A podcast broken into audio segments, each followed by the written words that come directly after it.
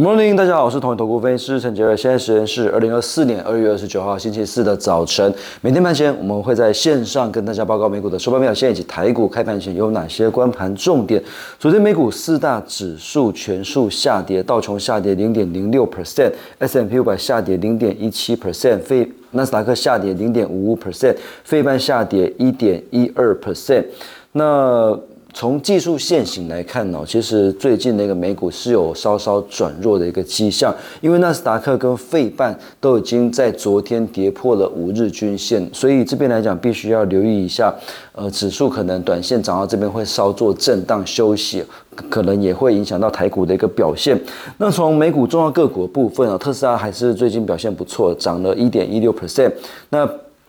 其他传产个股部分，不会是涨二点七八 percent。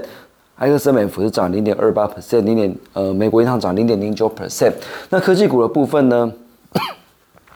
？NVIDIA 下跌一点三二 percent，苹果下跌零点六六 percent，AMD 下跌零点八二 percent，Meta 下跌零点六二 percent，微软上涨零点零六 percent，亚马逊下跌零点二二 percent，Google 下跌一点九一 percent。呃，看起来是跌多于涨，而且有一个比较重要的一个讯号，就是说美股的这种七雄或者是呃七姐妹这种重要个股，其实。前前阵子已经很多股票都已经转弱，包括苹果，包括这个 Google 都已经转弱了。那现在比较强的就只剩下 NVIDIA、AMD 还有微这个脸书是比较强的。可是 NVIDIA、AMD 跟脸书其实昨天的一个股价也都跌破了五日均线了。所以其实目前看起来，我个人的想法是美股跟台股可能短线会稍作。震荡甚至回档，所以这边来讲还是要稍微居高思维一下。那昨天的美国的重要数据的一个部分哦，美国商务部呃昨天有公布美国去年第四季的 GDP 的季增年率下修到三点二 percent，略低于初值的三点三 percent，没有什么太大的一个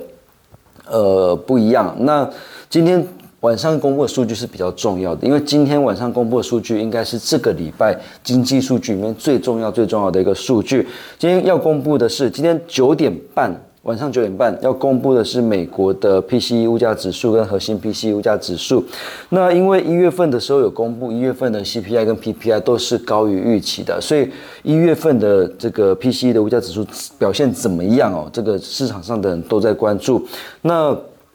很很特别的是说，呃，以这个一月的一个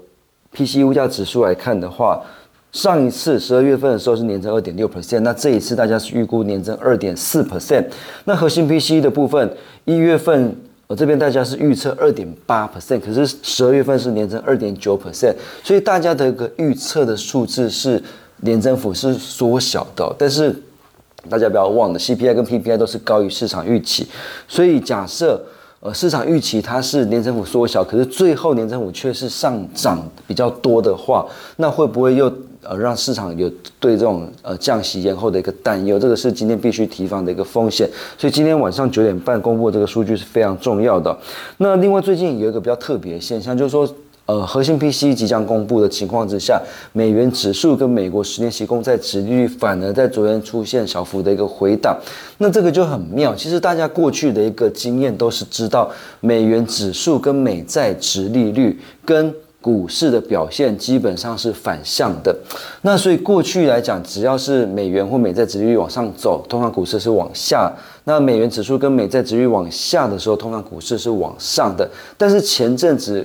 跟最近非常非常的呃特殊，就是前阵子美元指数跟美债值率不断的往上走，可是股市还是在往上走。那昨天美元指数跟美债值率往下了，稍稍往下回档，诶，结果股市也是回档。所以最近其实我我个人的想法是，整个市场非常非常的凌乱，会比较建议大家要居高思维。从前天投信买超投本比较高的股票，然后现行相对强势的电脑筛选出来之后，包括六一六四一四的华汉。一七九五的美食，六一三八的茂达，以及六八零六的深威能源。那这边提供给各位投资朋友做参考。以上是今天的台股盘前分析，预祝各位投资朋友操作顺心。我们下次见。本公司与所推介分析之个别有价证券无不当之财务利益关系。本节目资料仅供参考，投资人应独立判断、审慎评估并自负风险。